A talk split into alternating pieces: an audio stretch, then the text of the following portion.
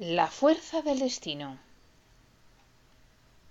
Hace mucho, mucho tiempo, en una aldea del sur de China, vivía una joven llamada Yoiro. Era muy hermosa, tenía una cálida sonrisa y un gran corazón. Además, era una gran maestra tallando madera. Sus padres Estaban muy contentos con ella.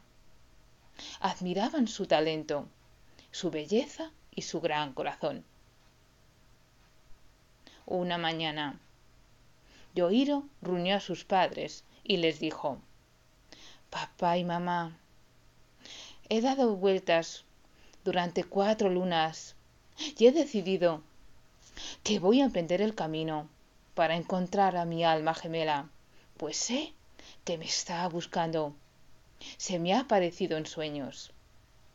Sus padres se entristecieron, pero comprendieron que Yoiro debía emprender el camino para encontrar a su alma gemela como habían hecho ellos. Entonces, la chica preparó todas sus cosas en un atillo. Se calzó unos suecos, se despidió de sus padres y emprendió el camino para encontrar a su alma gemela. Atravesó valles, montañas, caminos, y su alma gemela seguía sin aparecer. Un buen día, que estaba sentado en una roca, tallando una figura en una ramita de árbol, se le acercó un hombre, que quedó maravillado con el resultado de la talla de Yoiro. Se acercó a ella y le dijo, tienes unas manos mágicas.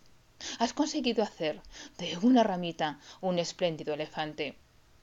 Yoiro le sonrió agradecida. Y el hombre le dijo, soy maestro en un taller. Si quieres, trabaja para mí. Estaré muy encantado que aceptes. Yoiro le dijo que sí, y se marchó con el hombre. Y así pasaron cinco años. Mientras tanto, en la aldea llegó un extranjero. Había atravesado valles, aldeas, montañas, ríos y caminos. Era un médico experto en la medicina natural. Los padres de Yoiro estaban encantados con él, pues un día que la madre enfermó, el médico, el médico naturista, la había curado y le pidieron que se quedase a vivir con ellos. Él aceptó encantado.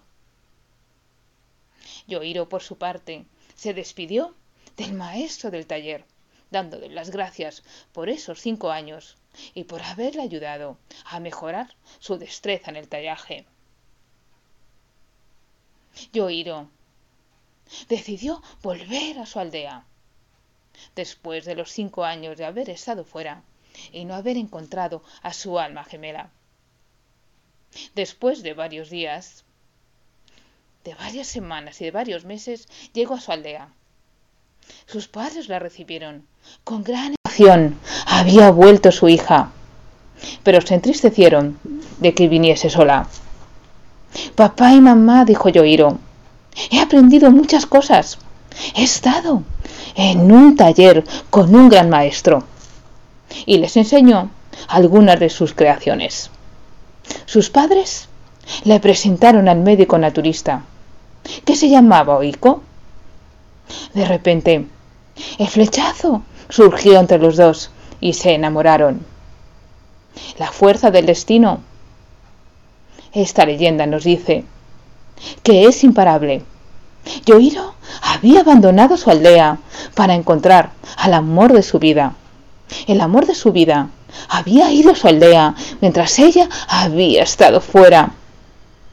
Y la magia, la fuerza del destino, la había hecho volver a su aldea y que se conociesen ella y el amor de su vida.